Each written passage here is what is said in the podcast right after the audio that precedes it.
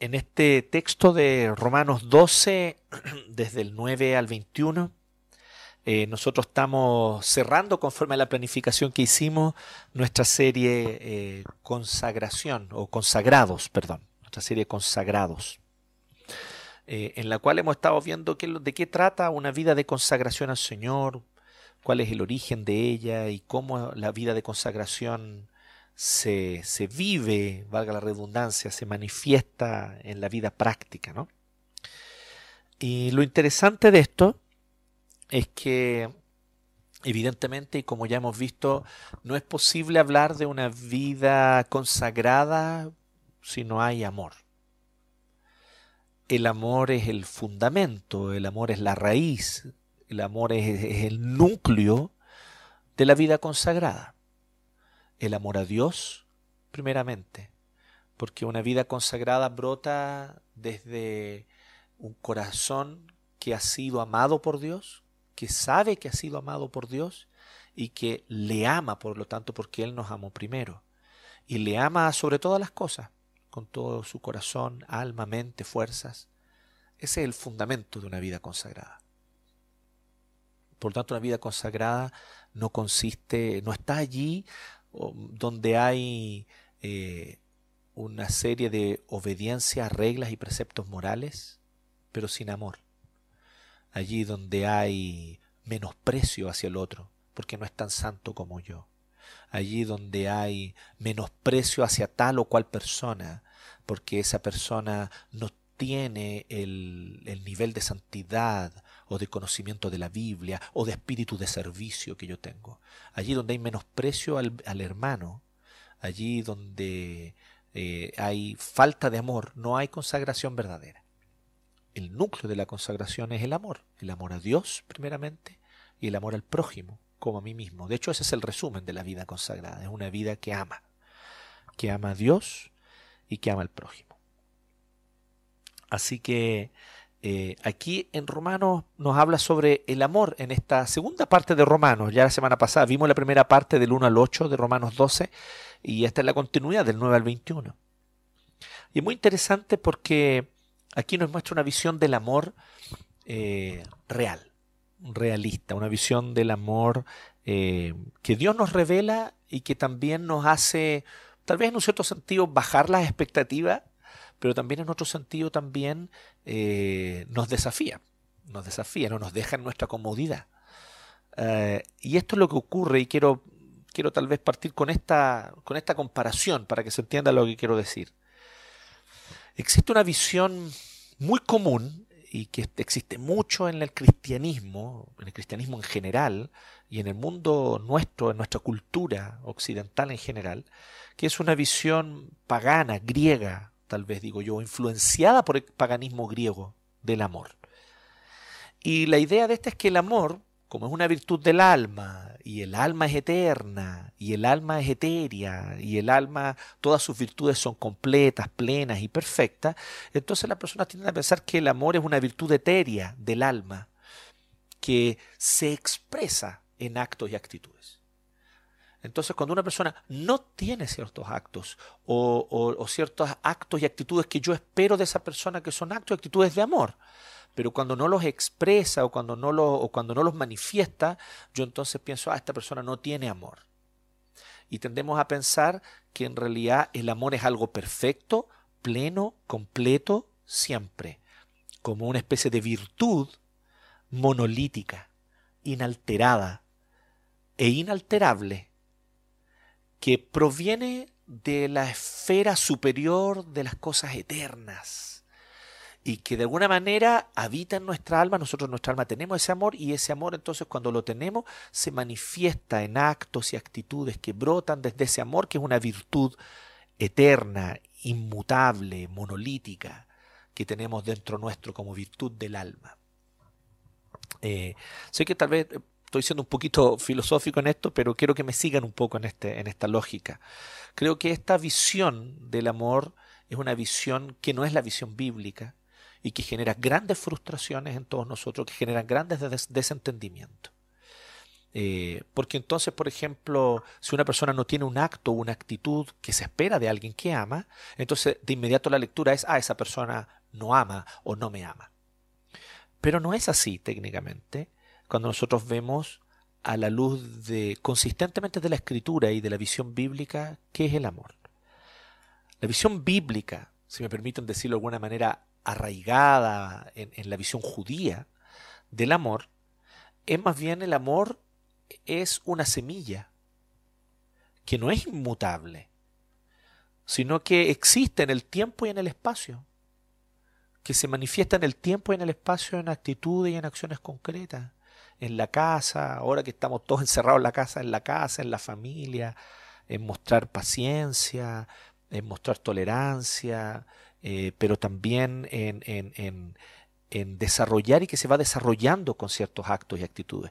No es que los actos y actitudes de amor sean una manifestación de una cosa que es el amor, sino que los actos y actitudes muchas veces nosotros los vamos tomando y eso nos va enseñando a amar y va haciendo que esta semilla que es el amor crezca, se fortalezca, florezca y dé fruto. Así que no es una virtud etérea monolítica, el amor es más bien una semilla que en el tiempo y en el espacio está sujeto a las circunstancias. Y si la regamos con hábitos, hábitos de ternura, hábitos de paciencia, de tolerancia, de perdón, hábitos de, de amor, por así decirlo, ¿cierto? Resumiendo, estos hábitos de amor van haciendo que el amor en sí mismo crezca y se vaya desarrollando. Por lo tanto, otras veces lo hemos dicho de otras formas en el contexto de nuestra comunidad de Iglesia 1, hablando sobre el tema del perdón, por ejemplo. Muchas veces las personas tienden a pensar, tal vez con este ejemplo les, queda más claro este contraste que quiero hacer. Las personas piensan que uno, uno perdona porque ama. O sea, el amor está allí como esta virtud monolítica, inalterable, inmutable, y como yo amo, perdono. Pero en realidad la Biblia nos muestra un camino un poco distinto. Sin duda, amor y perdón están íntimamente relacionados. Pero a medida que yo voy perdonando, voy aprendiendo a amar. A medida que yo perdono y empiezo a entender al otro, empiezo a entender a la persona, empiezo a conocerla más profundamente, a comprender sus motivaciones, fallas, debilidades, fragilidades, y, voy entendiendo al otro y aceptándolo también, voy aprendiendo a amar. Entonces técnicamente no es como, oh, eres frío o eres una persona fría o eres una persona poco acogedora, por lo tanto no me amas. No, tal vez esa persona sí ama, la semilla del amor está allí. Tal vez más que una semilla, tal vez un brote. Pero tal vez sin duda alguna hay muchos hábitos de amor que aún necesitan desarrollarse y que a medida que se van poniendo en práctica, el amor va creciendo y fortaleciéndose. Así que esta es una visión más bíblica del amor. Una semilla no eterna, sino en el tiempo y en el espacio, que crece, se desarrolla, se fortalece, florece y da fruto según cómo la vamos cultivando. ¿Y cómo se cultiva el amor?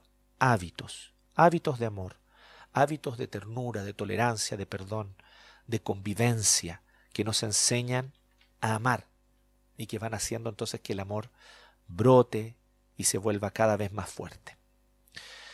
En base a esto, entonces nosotros vemos que aquí el apóstol Pablo habla varias cosas, pero yo quise simplemente simplificarlas en dos.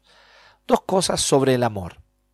Dos importantes recordatorios hoy que Pablo nos hace en Romanos 12 del 9 al 21 sobre el amor. Sobre en qué consiste eh, una vida consagrada, por lo tanto una vida que ama. Y en primer lugar, el primer principio que Pablo nos enseña aquí, tomando todo lo que dijimos ya como introducción, que los hábitos cultivan el amor, que los hábitos hacen que brote el amor, que los hábitos hacen que el amor vaya fortaleciéndose y creciéndose. Entonces, lo primero es que el amor se cultiva en comunidad. Y Pablo da abundantes instrucciones que son más bien entre instrucciones, porque son instrucciones, pero también son descripciones. Descripciones de cómo deben ser nuestros hábitos en comunidad para que el amor se fortalezca. Por eso es que él parte diciendo el amor debe ser sincero. Y luego entonces él empieza a decir, ¿cómo yo puedo hacer que el amor sea sincero? Aborreciendo el mal y aferrándome al bien. Ámense los unos a los otros con amor fraternal, de nuevo una instrucción. ¿Cómo? Respetándose y honrándose. Nosotros tendemos a pensar, no, es que si yo respeto y honro es porque ya amo. Muchas veces ese amor no es tan, no es tan así. A veces el amor por el hermano, por el hermano de la iglesia, el hermano que nos cuesta un poco tolerar, respetar o honrar y que se hace difícil. Pero el apóstol Pablo nos dice, da el paso, honralo, aunque no siente, aunque no brote naturalmente desde ti. Pero comienza a tener el hábito de tratar con respeto, con honra al otro, por mucha rabia, ira o, por mucho eh, eh, incluso distanciamiento que pueda haber con un hermano, con alguien. Eh, simplemente él dice, muestra este hábito de respeto y de honra mutua. Así ustedes van a ir amándose los unos a los otros con amor fraternal. Y entonces él da una serie de instrucciones, por ejemplo, no ser diligentes, sino sirviendo al Señor con el fervor que da el Espíritu. Esto permite que el amor entre nosotros crezca. ¿Por qué sirviendo al Señor? Tenemos, nosotros a tener esa visión de sirviendo al Señor muy individualista. Yo sirvo al Señor con mis oraciones, con mi lectura bíblica, con mi devocional personal, así sirvo al Señor, ¿no? Servir al Señor es, aquí Pablo está pensando en lo que hablaba más arriba, recién lo que hablaba en, en, en la sección anterior del 1 al 8 del mismo capítulo 12 de Romanos. Dones. Eso es servir al Señor. Servir al Señor es ejercer mis dones. ¿Y cómo yo ejerzo mis dones? Sirviendo al hermano, sirviendo al prójimo, sirviendo a mis hermanos de la iglesia, haciendo uso de mis dones. Entonces le está diciendo que si somos diligentes en el uso del Señor y lo hacemos con fervor de espíritu, el amor entre nosotros también comienza a crecer porque aprendemos en la práctica a darnos cuenta que dependemos unos de otros, que no necesitamos unos a otros, porque yo no tengo los dones que ustedes tienen, ustedes ciertamente necesitan el don o los dones que yo pueda tener y así nos necesitamos unos a otros y aprendemos a amarnos. Entonces el apóstol Pablo va hablando una serie de, de hábitos, hábitos que somos desafiados a poner en práctica aunque no los sintamos. En una generación sentimental, en una generación que piensa que aquello que no brota de una emoción es falta de sinceridad, lo cual eh, eh, es muy pobre de pensamiento pensar así, pero es muy común en nuestra generación pensar eso. Ah, es que si no brota de una emoción no es sincero. No, no es así. Hay muchas cosas que las emociones no te acompañan, pero tú estás convencido de que es necesario hacerlas. Eres sincero. Tal vez tus emociones no están 100% ahí, pero eres sincero en hacerlas.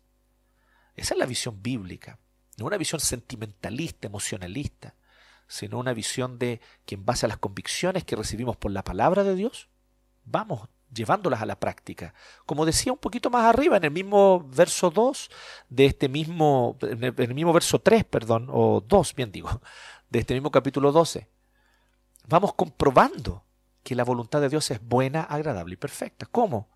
Cuando por convicción entendemos por la palabra, nuestra mente es renovada y lo llevamos a la práctica. ¿Mis sentimientos me acompañan? A veces sí, a veces no mis emociones, brota desde mis emociones así sentimentalmente querer hacerlo o sentir ganas, tal vez no tengo ganas. Pero eso no le quita lo sincero. Estoy siendo sincero porque lo estoy haciendo con convicción. Así que cuando se habla de que el amor debe ser sincero, el apóstol Pablo no está diciendo que el amor sea sentimentalista, porque nuestros sentimientos, Nuestras emociones varían con altos y bajos a lo largo de un día incluso, a lo largo de una semana, como lo estamos ya empezando a comprobar tal vez en nuestras casas encerrados y de repente la tolerancia se nos acaba, de repente la paciencia se nos acaba, de repente las emociones no están ahí eh, eh, cargadas de ternura precisamente. Estamos encerrados, teniendo que compartir espacios durante largas horas que tal vez antes no teníamos que compartir porque podíamos darnos un respiro yéndonos a trabajar, saliendo, haciendo cosas, pero ahora estamos aquí, tenemos que aprender. Esto también se practica en la vida familiar. Por lo tanto, él dice que nosotros tenemos que tener un amor sincero, significa un amor que parte desde la convicción de lo que la palabra de Dios nos ha mostrado, renovando nuestra mente. Entonces él dice, eh, alegres en la esperanza, pacientes en el sufrimiento, perseverantes en la oración. Es interesante porque, de nuevo, nuestra lectura occidental moderna de este verso 12 nos hace pensar que aquí Pablo está dando una instrucción al individuo. Tú, individualmente, personalmente como cristiano, tú tienes que ser alguien alegre en la esperanza, paciente en el sufrimiento, perseverante en la oración. Pero la instrucción de Pablo y los verbos como están aquí está hablando de comunidad. Porque no siempre estamos alegres en la esperanza individualmente. Pero cuando me encuentro con mi hermano, mi hermano tal vez está en ese momento, tiene una palabra de ánimo para compartirme. Necesito esa palabra de ánimo. Tal vez en otro momento es él quien está desanimado. Y soy yo quien le invita a decir, pero mira la esperanza, el Señor pronto vendrá. El Señor ya resucitó de los muertos y él pronto vendrá. Porque esa es la esperanza del cristiano, la resurrección de Cristo y la victoria final cuando Él vuelva por segunda vez, cuando Él venga por segunda vez. Entonces, en todo eso nosotros vemos que nos dice que es una, son hábitos comunitarios, son disciplinas que se viven en comunidad. Nos alegramos la esperanza porque yo no siempre estoy alegre individualmente, pero mi hermano me puede compartir algo que me alegra. Porque él tiene un motivo de alegría, porque a él algo bueno le pasó en esta semana que para mí fue terrible, pero para él no fue, tal vez para él fue todo lo contrario, y esa alegría me alegra. Y así vamos nosotros mostrando paciencia en el sufrimiento. Y a veces las ganas de orar no están. De nuevo, aquí está el tema de la sinceridad. Sinceridad no es sinónimo de ganas. Deshagámonos de eso, queridos millennials. ¿Cierto? No, no, no es por ahí. Sinceridad es convicción. no siempre mis ganas me acompañan, mis sentimientos no me acompañan, pero sé que debo orar. Oro, persevero en la oración. Ayuden a los hermanos necesitados practicando la hospitalidad. Y es muy interesante porque te practiquen la hospitalidad. En, la lengua original, Pablo está diciendo que debemos ir creciendo, debemos buscar, es como, es como anhelar, desear ser hospitalarios. Y por una razón muy sencilla, la hospitalidad es probablemente la virtud cristiana más completa por lo menos eso es lo que decían muchos de los antiguos cristianos de los primeros siglos, siglo segundo, tercero, los llamados padres de la iglesia, hablaban mucho de la hospitalidad como la forma por excelencia en la que imitamos a Dios. Porque abrimos nuestras puertas al extraño o al que no pertenece o al que no es parte de nuestra familia, de nuestra sangre, de nuestro núcleo familiar, ni de nuestra etnia. Por eso, de hecho, literalmente eh, eh, eh, la filoxenia, ¿cierto? literalmente la, la, hospitalidad es el amor y el ofrecer amor y amistad hacia el extraño. Entonces, la hospitalidad es lo que Dios hizo con nosotros. Siendo nosotros pecadores y enemigos suyos, Él nos acogió, nos adoptó, nos hizo sus hijos, nos reconcilió consigo, nos invitó a morar en su casa. Entonces, Pablo está diciendo, busquen, anhelen la hospitalidad, vayan tras ella, anhelen ser hospitalarios como Dios mismo lo es. Es como si estuviese diciendo eso. Eh, y evidentemente el ayuda a los hermanos necesitados pronto está conectado con esto. Porque la ayuda a los hermanos necesitados, eh, ir a una institución y ayudarlos, es loable. Pero eh, lo que hacían los primeros cristianos realmente nos hace sentir a nosotros como enanitos al lado de, su gigante, de, de lo gigante que eran ellos espiritualmente. Los primeros cristianos acogían al necesitado en su casa. Los primeros cristianos eh, iban a los basurales de las grandes ciudades del Imperio Romano a buscar a los bebés que habían sido tirados allí porque nacían con algún defecto y que eran menospreciados por el pater familias de la familia romana. Y los cristianos iban y se encontraban a un bebito ahí, aún vivo, lo tomaban, lo cuidaban, lo sanaban, le daban remedio, lo alimentaban y lo adoptaban como su hijo. Y es por eso que hay abundante testimonio en los siglos segundo y tercero de que en los cultos cristianos habían personas que tenían distintos tipos de defectos de nacimiento, porque habían sido adoptados, eran cristianos que habían sido adoptados por familias cristianas desde su más tierna infancia. Ese es el tipo de hospitalidad, eso ayudar a los hermanos necesitados. Bendigan a quienes los persigan. Bendigan y no maldigan. De nuevo, comunitario, no, no solo un llamado individual, es un llamado a que nos animemos unos a otros. De repente yo estoy con rabia, de repente mi jefe no es creyente y, él habla pestes del cristianismo y él me menosprecia por ser cristiano, él menosprecia mi ética como cristiano y las ganas mías son de maldecirlo. Esas son las ganas, esa es la verdad. Pero entonces yo me reúno con mi hermano y le expreso esto y mi hermano me dice, mi hermano en Cristo, tal vez me tira la oreja y me dice, oye, no, no es así. Bendigamos, bendice a tu jefe, ora por él. Y nos recuerdan estas virtudes que vivimos comunitariamente. Bendigan a quien los persiga, bendigan y no maldigan, alégrense con los alegres, lloren con los que lloran. Y así, por lo tanto, Pablo va resumiendo, vivan en armonía los unos con los otros. No arrogantes, sino asociándose con las cosas humildes. Hay una discrepancia porque en el, en el, en el griego simplemente dice asociándose con lo humilde. Entonces algunos dicen, ¿se refiere a asociarse a las cosas, con las cosas humildes o con las personas humildes? Lo importante es evitar el imitar a los arrogantes. Hay muchos arrogantes eh, que están llenos de, de, coaching y que son portadas de revistas y que son... Hay muchos arrogantes en el mundo hoy. Y es preocupante que en el mundo evangélico hay una creciente admiración por ese tipo de figuras. Debemos nosotros admirar a los humildes y asociarnos con ellos. Y dice, no se crean los únicos que saben. O sea, dependamos unos de otros, comunidad. O sea, el amor se cultiva en comunidad. ¿Qué quiere decir esto? Es bien sencillo. El amor es el autodonarse por el otro es la autodonación por el bien del otro.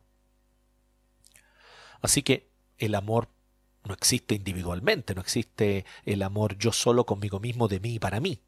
No, tiene sentido, no tiene lógica, eso es absolutamente ilógico a la luz de la escritura. La psicología podrá decir lo que quiera, ciertas escuelas psicológicas, porque no todas, gracias a Dios, pero algunas escuelas podrán decir cosas que a la luz de la escritura no tienen asidero. Pero bíblicamente el amor es la autodonación por el otro. Así que no existe otra manera de cultivar el amor sino en comunidad. Déjenme decirlo con un ejemplo. Yo me puedo leer todo un manual de cómo andar en bicicleta cómo tengo que poner los pies en los pedales, cómo tengo que poner las manos en los manubrios, y leerme el manual y estar aquí sentado en mi sillón y leer, leer el manual, aprendérmelo de memoria, incluso recitarlo de memoria y estudiarlo con todo detalle, estudiar los cálculos de cómo se debe mantener el equilibrio, eh, cuántos grados para acá, cuántos grados para allá, hacer distintos cálculos matemáticos, ecuaciones, no sé, lo que ustedes quieran, y tener clarito toda la teoría de cómo se anda en bicicleta. Pero eso no me hace andar en bicicleta uno anda en bicicleta subiéndose a una bicicleta. Nadar es lo mismo. Yo puedo tener toda la teoría de cómo se debe mover el brazo, de cómo... Y no es malo tener alguna idea antes de lanzarme a la piscina, pero yo no voy a aprender a nadar mientras no entre en el agua y no entre en contacto con el agua. Bueno, si el amor es la autodonación por el otro, yo no voy a aprender a amar mientras no esté en contacto y en conviviendo con el otro. Con ese otro que piensa distinto, tiene un origen distinto, viene de otra familia, viene de otro contexto socioeconómico, viene de otra etnia o proviene de otro origen étnico tal vez. Y yo aprendo a conocer el otro que es un universo y permito también que mi propio universo se revele frente al otro. Es lo mismo. El amor solo se cultiva en comunidad. Entonces este es el primer principio. El amor se cultiva en comunidad. El segundo principio que Pablo expresa aquí, como dijimos, son dos. Y el orden es importante. ¿ah? En este caso, el orden sí es importante. Primero se cultiva, y luego viene esto segundo. El amor sana el mundo. El amor sana nuestro mundo. Primero tenemos que aprender a cultivarlo y es como si la iglesia de Cristo, el cuerpo de Cristo fuera este invernadero donde nosotros cultivamos, ¿cierto? Se me viene a la memoria una, una escena famosa de Harry Potter, que yo sé que a la Sophie le gusta mucho, y donde cultivan las mandrágoras, ¿cierto? Y las raíces de las mandrágoras, eh, una, una, una, planta mágica ¿no? del mundo de Harry Potter. Pero primero hay que cultivarlas, primero hay que cuidarlas, y la misma profesora de botánica, ¿cierto? Enseña que, que estas mandrágoras todavía son muy pequeñitas, no sirven para, para lo que se necesita usar, pero van a servir, hay que cultivarlas, hay que dejarlas que crezcan. De alguna manera, las virtudes del amor y el amor en sí eh, es como si la iglesia fuera una escuela de amor donde un invernadero donde cuidamos y cultivamos. Pero luego entonces salimos al mundo y llevamos este amor al mundo como consecuencia del amor que aprendemos unos con otros en la comunidad de Cristo. Y ahora empezamos a vivir este amor ya no solo entre cristianos, sino incluso con aquellos que menosprecian el cristianismo, que, que, incluso odian a Cristo y su mensaje, que odian el cristianismo. Pero incluso con ellos, a ellos somos desafiados a mostrarle el amor. Y ahí donde se quiebra toda lógica. Porque es el amor el que sana el mundo. No el odio, no la ira, no la rabia, no el resentimiento. El amor sana el mundo. Y eso es lo que dice del 17 al 21. No paguen a nadie mal por mal. Ah, pero ellos nos atacaron primero, pero ellos fueron violentos primero, pero él me hizo esto. No paguen a nadie mal por mal procuren hacer lo bueno delante de todos. Si es posible, fíjense que del 17 en adelante ya está hablando de los cristianos en contacto con la comunidad pagana a su alrededor, ya no es lo que los cristianos viven en su, comunidad internamente. Si es posible y en cuanto dependa de ustedes, vivan en paz con todos. Pablo es muy realista. Si es posible, y en cuanto dependa de ustedes. Pablo no nos está poniendo, oye, todos tienen que quererte, todos tienen que admirarte y todos tienen que decir que bacán eres y todos tenemos que ser, eh, no sé, José en la corte de Faraón, eh, todos tenemos que ser Daniel eh, con Nabucodonosor y aún así a Daniel le fue bastante mal en algunos momentos, de hecho se vio amenazado, ¿cierto? Pero nos gusta tomar solamente esos textos donde Daniel le iba bien y pensamos, no, así también el Señor te prosperará, te irá bien. No, Pablo está diciendo, si es posible y en cuanto depende de ustedes. O sea, que no ocurra que las personas te menosprecian por ser chismoso. Y después tú andas llorando diciendo, no, es que me persiguen por ser cristiano. Mentira, te están menospreciando porque eres chismoso. O porque eres mal trabajador, o porque eres flojo en tu trabajo. Obviamente que tu jefe te va a hostigar si eres un flojo en tu trabajo. Y después tú usas como excusa que no, que es porque tú eres cristiano. No, Pablo aquí no está hablando de eso, ¿cierto? Pablo está diciendo que procuren hacer lo bueno delante de todos. Si es posible y en cuanto dependa de ustedes, o sea, tú haz bien tu trabajo, tú da testimonio de Cristo, tú haz con excelencia y desarrolla aquella vocación para la gloria de Dios. Pero, en cuanto dependa de ustedes, vivan en paz. O sea, ni aún así, siempre vamos a estar en paz con todos. Aún así va a haber gente la cual ciertamente va a aborrecer a los cristianos. Y entonces él entra un poquito más allá y hablando en un contexto más hostil, incluso de persecución. No tomen venganza, hermanos míos, sino dejen el castigo en las manos de Dios. Vivimos en una generación que además de sentimentalista, es incrédula, falta de fe. Somos parte de una generación que nos falta fe. Entregar en las manos de Dios la injusticia eso no es sinónimo a cruzarse de brazos y dejar que sigan pasándonos por encima como por aplanadora todos aquellos que oprimen y cometen injusticia. Yo sé que lo has pensado, tal vez lo has dicho, lo has expresado. Y entiendo que lo hagas, todos nosotros lo hacemos. Y a la luz de la Biblia vemos que muchos justos, hombres y mujeres que servían al Señor, sufrieron esta duda. Asaf, Salmo 73, después lo pueden revisar. Juan el Bautista incluso nos muestran los evangelios que en un momento, después que le había dicho ahí el Cordero de Dios que quita el pecado del mundo, después él está en la cárcel sufriendo la opresión de Herodes, siendo justo, él está sufriendo la opresión del impío, y él se pregunta, ¿eres tú el que habría de venir o tenemos que esperar a otro? Y manda a sus discípulos a que le pregunten eso a Jesús. Yo entiendo que podemos tener la duda, no, quiero juzgarte con dureza, porque me pasa y nos pasa a todos. Les pasó a Juan el Bautista, a Zafa, gigantes de la fe y no va a ocurrir con nosotros. Pero el apóstol Pablo a nosotros nos recuerda, ¿cierto? Que podemos dejar las cosas en las manos de Dios. Que Él ejecuta justicia mejor que tú y yo. Cuando tomamos las cosas en nuestras manos. Lo único que hacemos, si no siempre, casi siempre, es pagar mal por mal. Pero no tenemos que pagar mal por mal, sino procurar hacer lo bueno delante de todos. ¿Cómo hacerlo? Dejen en las manos del Señor la venganza. No tomen venganza, hermanos míos, sino dejen el castigo en las manos de Dios, porque está escrito, mía es la venganza, yo pagaré, dice el Señor. Hay abundantes salmos en la escritura, salmos imprecatorios que se llaman, que son salmos de creyentes que en medio de la ira, de la injusticia, del dolor por sufrir la injusticia y la opresión, ellos elevan al Señor una oración y piden al Señor que Él haga justicia, que Él ejecute su venganza. Y ustedes dirán, pero qué oración más eh, eh, mundana. No, en realidad es todo lo contrario. Cualquier pagano de la antigüedad lo que haría sería pedir a los dioses, fortalece mi mano para que yo me vengue. Pero los salmos imprecatorios son todo lo contrario. Los salmos imprecatorios son decirle a Dios, al Dios verdadero, Señor, yo no me voy a vengar, pero sé que tú lo harás entrego a ti la justicia. Aprendamos a orar salmos como los salmos imprecatorios, por ejemplo, que eh, es un arte y un desafío. Pero de eso está hablando Pablo. Dice, dejen en las manos del Señor. Antes bien, dice, porque miren lo que va a ocurrir. Dejo al Señor la venganza. Y mientras tanto, una vez que dejo eso en las manos del Señor, ¿ahora qué hago? me despreocupo de eso y yo me preocupo entonces de servir. Si tu enemigo, ¿quién es tu enemigo?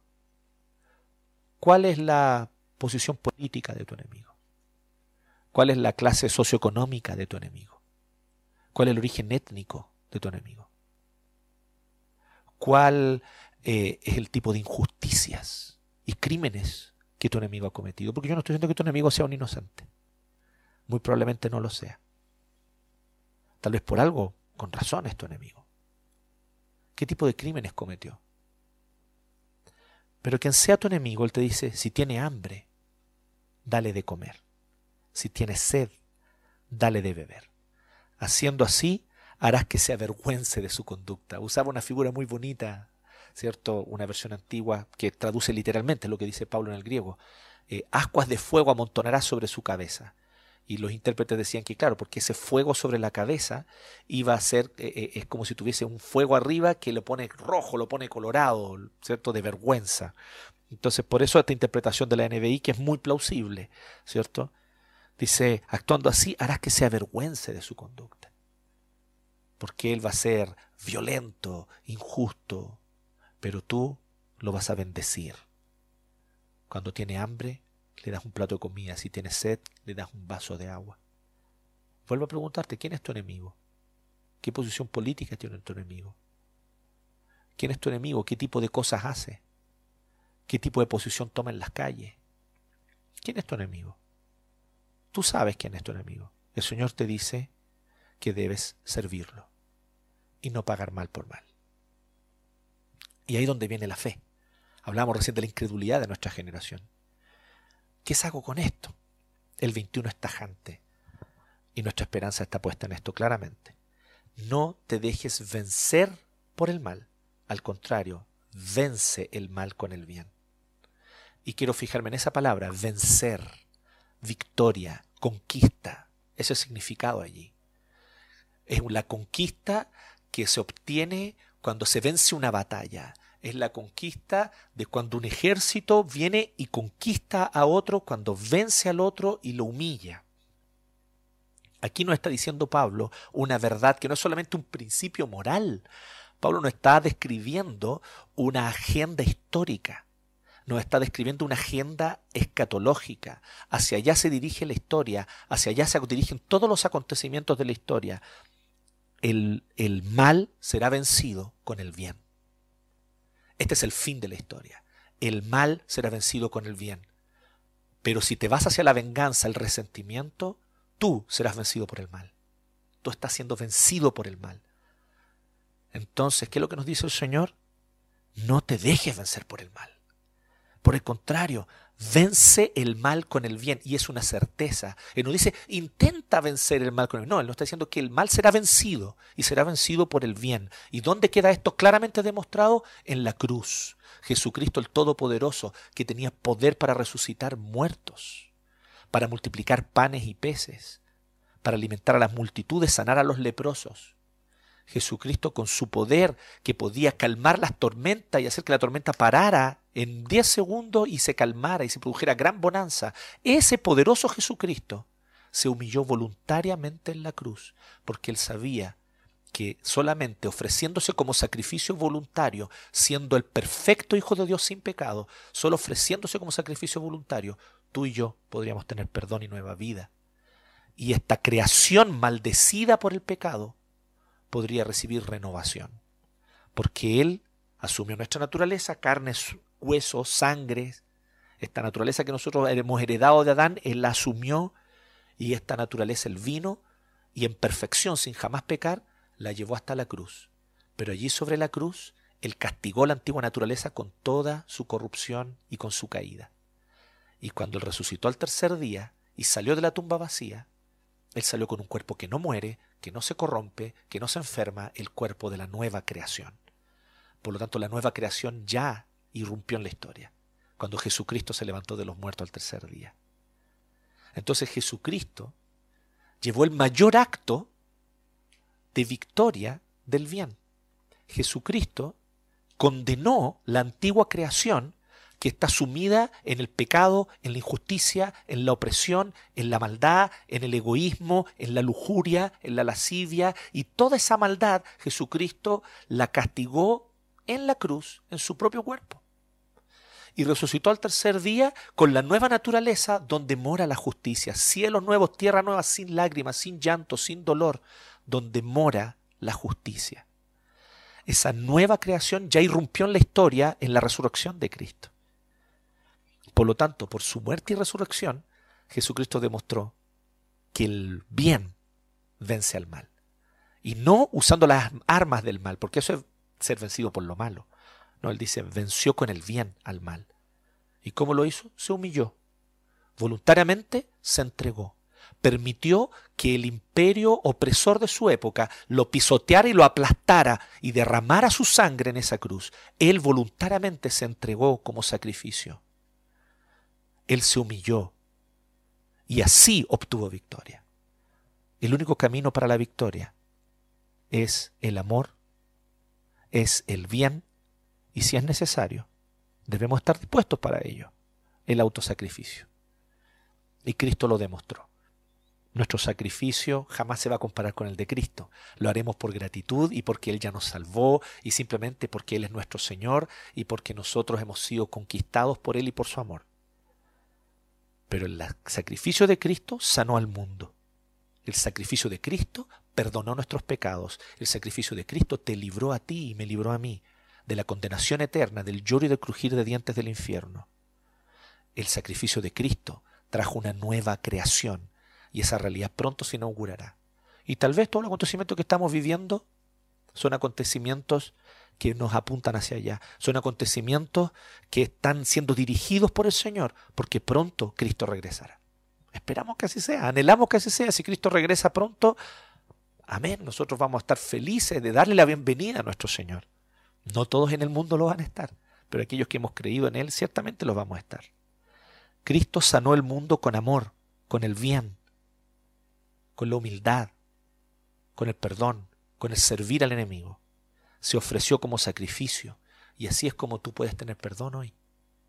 Porque tú y yo estábamos en enemistad contra Dios, desobedientes a sus mandatos, desobedientes a sus preceptos, ignorándole, orgullosos, o tal vez orgullosos en nuestra autojusticia, orgullosos en nuestra vida decente y religiosa, pero sin realmente tener un corazón que le amaba. Es lo mismo que tener una vida abiertamente rebelde. A la luz de la Biblia es lo mismo porque la esencia del pecado es el menosprecio a Dios. Y los religiosos y decentes menosprecian tanto a Dios como los criminales y desobedientes y rebeldes. Lo que el Señor nos invita es a que nuestro corazón se humille delante de Él. Y nos muestra eso, que Él quiere que nuestro corazón se humille delante de Él, humillándose Él. Vino hasta la, hasta la, hasta la cruz, vino a este mundo para dar su vida, ir hasta la muerte y muerte de cruz. Por lo tanto, es por su sacrificio en la cruz y por su resurrección al tercer día que podemos tener perdón de nuestros pecados. Donde sea que has estado, lo que sea que has hecho, el Señor lo conoce. Y Él te extiende los brazos en su misericordia para que tú puedas tener nueva vida, perdón, gracia y un propósito para ti. Y resucitó al tercer día, porque también para ti Él dispone una nueva vida para que la vivas para Dios. Así que este es el llamado para nosotros hoy día que nosotros en este tiempo de incertidumbre confiemos en Dios, sigamos creyendo. No dejemos que la incredulidad se apodere de nuestro corazón. No dejemos que el amor a ídolos de este mundo nos seduzca y nos distraiga de Cristo y de la agenda de Cristo y del reino de Cristo, que es una agenda de amor, de gracia, de perdón, de misericordia, de compasión. Y recordemos estos dos principios. Primero, el amor se cultiva en comunidad en la comunidad del cuerpo de Cristo, en la comunidad de la nueva creación, el pueblo de Dios. En segundo lugar, cuando este amor lo llevamos al mundo, tarde o temprano, el amor sana al mundo. Tal vez en ese camino algunos derramaremos nuestra sangre, pero lo importante es que el Señor cumplirá su propósito. El amor sana al mundo. Así que creamos en esta verdad, creamos en esta realidad y actuemos conforme a ella. Oremos. Te damos gracias, Señor, porque tú nos has dado tu misericordia, tú has derramado tu amor, porque tú lo mostraste claramente en Jesucristo tu Hijo. Te rogamos, Señor, que en esta hora este maravilloso mensaje de gracia y de perdón que tú extiendes a nosotros, rebeldes, porfiados, contumaces, orgullosos, pero este mensaje de amor, de gracia, de compasión, te agradecemos por esto, Señor, y te rogamos que esto produzca un impacto profundo en nuestra vida, de todos los que nos hemos creído en ti, de aquellos, Señor, que tal vez aún dudan, que tú, Señor, les des el don de la fe, que tú, Señor, les des el milagro de nacer de nuevo, para que así puedan conocerte y amarte de corazón. Gracias Dios por tu mensaje, por tu palabra. Gracias Dios por tu exhortación. En Cristo Señor oramos. Amén.